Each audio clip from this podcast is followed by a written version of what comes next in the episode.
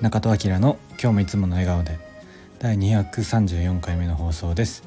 えー、こんばんは。本日2月の19日の火曜日ですね。今9時夜の9時半前ぐらいですね。9時過ぎぐらい。ちょっと遅めの配信になってしまいました。はい、えー、やっていきたいと思います、えー、今日はねあのまあこの間ピースボードのお話したんですけど最近ちょっと新しく聞いてくださってる方も何名か増えてきたのでなんかちょっと過去の話聞いてくださってる方が興味あるかわからないんですけど、まあ、こう自分のねこう振り返りみたいなところも、えー、含めてこんなことしてましたよとかっていうのもこうあの喋ってみるのもいいかななんて前回前回というか少し前にピースボートのお話もさせていただきましたけど、まあ、割とあのマルチポテンシャルライトなのでえー、結構あの仕事とかも変わっているので、えー、なんかねちょっとずつ紹介できたらいいかななんて思ってます。まあでもあの簡単にねサクッと、えー、やれたらいいなと思うんですけど今日は、え、もともと美容師やってましたっていう話をしようかなと思ってます。あのまあ、仕事的には美容師とかあとサービス業がメインで、えー、アパレルの販売アウトドアアパレルの販売えー、オーガニック食品の販売あと、えー、複合施設でフロント、えー、中心にやったりとか、えまあ、あとは、ね、地域おこし協力隊で施設の運営とか今はねまた違うことやったりしてますけどそんな感じでこうずっと一つのことではない、え、人生というか仕事だったので、え、少しずつねこう小分けにして紹介したいなと思います。今日はね美容師ですね。まあ、ななんといっても一番初めに就職したのが美容師です。一応ね美容学校というところに2年間通いまして国家資格をちゃんと取ってます、まあ、国家資格なのでえっともう1回取ればずっとその資格は、えー、効果効能があるので今も別に髪は切れます。あの免許上はねあのお店出すとかは多分何年間以上の実務がないといけなかったりしたと思うんですけどあのということで一応ね美容師免許は持ってます。まあ、でもあの専門学校は大阪のね専門学校行ってたんですけど、えー、2年間通って結局ね半年ぐらいしかやってないですね美容師の仕事自体は。まあ、さらに厳密に言うとその間に1個転職というか美容師変えてるんでちょっと休んだりしたことがあるのでまあフルで言うと半年もやってないかなっていう感じです。まあ、ちょっとねあのもう美容師以外にえー、違う生き方というかあやってみたいなっていうのが、えー、重なったりとかあったりとか、まあ、ちょっとね体調崩しちゃったりとかっていうのがあって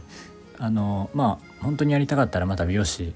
戻ればいいかななんて思ってたんですけどまあそういうことも一切なく今まで来ております。何年二十歳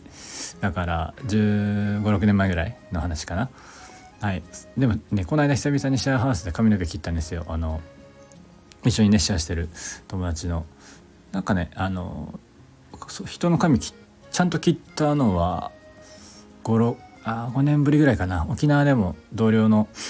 その代はメンズだったんですけど髪の毛こう月1ぐらいで青空美容室とかやって切って切ってましたね。まあ、あのあの実務美容室でのカットの経験はないんですけどもう最初はねシャンプーとかヘアカラーの、えー、サポートとかあのヘッドスパとかしかやってないんであのカットの経験はないんですけど一応あの専門学校では専門学校の中に大きいサロンがあって50人ぐらい、えー、セット面があるようなところだったと思うんですけどそこで毎日ねお客さんが来るんですよね地域の。でカット500円とかでやってて、まあ、それをねこうクラスで分担して実際にお客様の髪切ったりとかカラーしたりパーマしたりして、まあ、